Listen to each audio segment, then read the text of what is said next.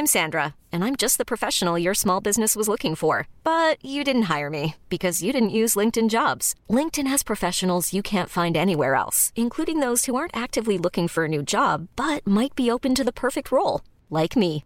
In a given month, over 70% of LinkedIn users don't visit other leading job sites. So if you're not looking on LinkedIn, you'll miss out on great candidates like Sandra. Start hiring professionals like a professional. Post your free job on linkedin.com/achieve today. Eu sou Mário Persona e essas são as respostas que eu dei aos que me perguntaram sobre a Bíblia. Depois de ler sobre o cristão congregar somente ao nome do Senhor, fora dos sistemas eclesiásticos, sem aquela hierarquia de clero e aquela coisa toda, eh, você se interessou muito, mas ficou preocupado.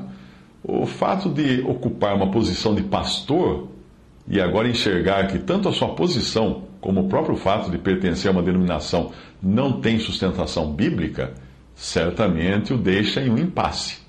Se você abandonar a denominação, estará agindo em obediência ao Senhor, que não criou as denominações e nem dividiu o seu povo por diferentes nomes. Mas aí você ficaria sem o seu salário e sem o seu sustento. Mas se continuar na denominação, como se fosse um emprego, acabará violentando a, sua consciência. O que fazer então?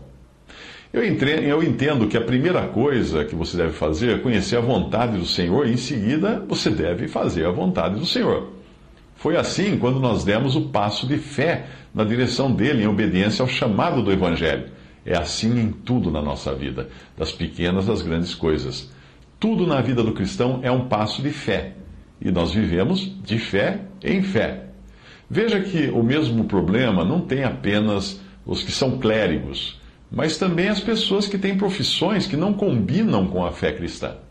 Há também aqueles que acabam demitidos dos seus empregos porque a sua a nova fé, a fé em Cristo, ah, não é bem recebida, não é bem vista pelo patrão. Muitos casos assim.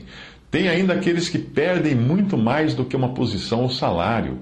Uh, nós, nós, temos sempre notícias de cristãos que são condenados à morte. Eu tive a notícia de dois casos de morte na Índia: uma irmã em Cristo assassinada pelo marido por causa da sua fé, e um jovem assassinado e queimado juntamente com a sua casa pelo seu próprio irmão biológico na Índia, por ter se recusado a fazer oferendas aos deuses do hinduísmo.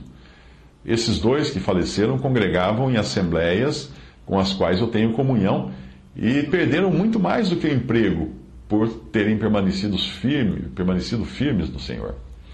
Uma vez eu li um livro chamado Refúgio Secreto, no qual a autora Corey Ten Boom contava como, como ela foi presa pelos nazistas em um campo de concentração por ter escondido judeus durante a Segunda Guerra. Ela, quando ela ainda era adolescente, uma coisa preocupava em relação ao que ela e sua família poderiam sofrer por protegerem os judeus. O seu pai uh, tinha um quarto secreto na, na casa onde eram escondidos os judeus que estavam sendo perseguidos, caçados, presos e mandados para a morte nos campos de concentração. E um dia ela apresentou essa preocupação ao seu pai, e o seu pai a confortou dizendo o seguinte: Quando você vai visitar a sua tia, quando é que eu coloco a passagem de trem nas suas mãos? E ela respondeu: Apenas na hora de embarcar. Aí o pai disse: Sim, eu faço isso porque você não precisa da passagem antes, antes de embarcar, e você poderia perdê-la. Do mesmo modo, Deus proverá uma saída se um dia isso acontecer conosco, de sermos presos ou passarmos por algum problema. Ao contrário do, que, do, do ditado que, que, de que Deus dá o frio conforme o cobertor, a verdade é que Deus dá o cobertor conforme o frio. Portanto, nós não devemos nos preocupar com algo antes que isso aconteça. Seria duvidarmos de Deus. Se você sair do sistema no qual você ocupa a função de pastor assalariado para congregar somente ao nome do Senhor, aprenderá que não existe algo como obreiros remunerados e nem sequer enviados para a obra por homens, sejam esses homens irmãos ou uma organização. Cada um tem o seu exercício diante do Senhor. Se um irmão sente-se chamado para sair e pregar o Evangelho, o Senhor irá prover, de uma forma ou de outra, para o sustento dele. O que ele não pode nunca é contar com essa provisão vinda dos irmãos, como um salário, por exemplo. O seu dilema não é diferente de milhares de pessoas que agora mesmo estão recebendo um aviso de demissão e não sabem que rumo tomar. Se muitas delas, sendo incrédulas e não tendo o pai que nós temos, acabam depois se encaixando em alguma atividade, por que não você? Por que não nós que temos um pai amoroso, que conhece as nossas dificuldades, conhece as nossas necessidades? Você deve ter pregado tanto sobre isso.